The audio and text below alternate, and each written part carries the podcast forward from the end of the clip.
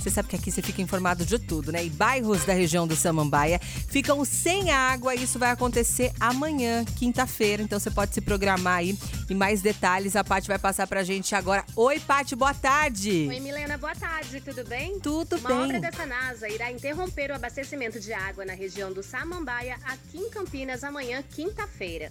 Ao todo, quatro bairros serão afetados e ficarão sem água das 8 horas da manhã às 5 horas da tarde.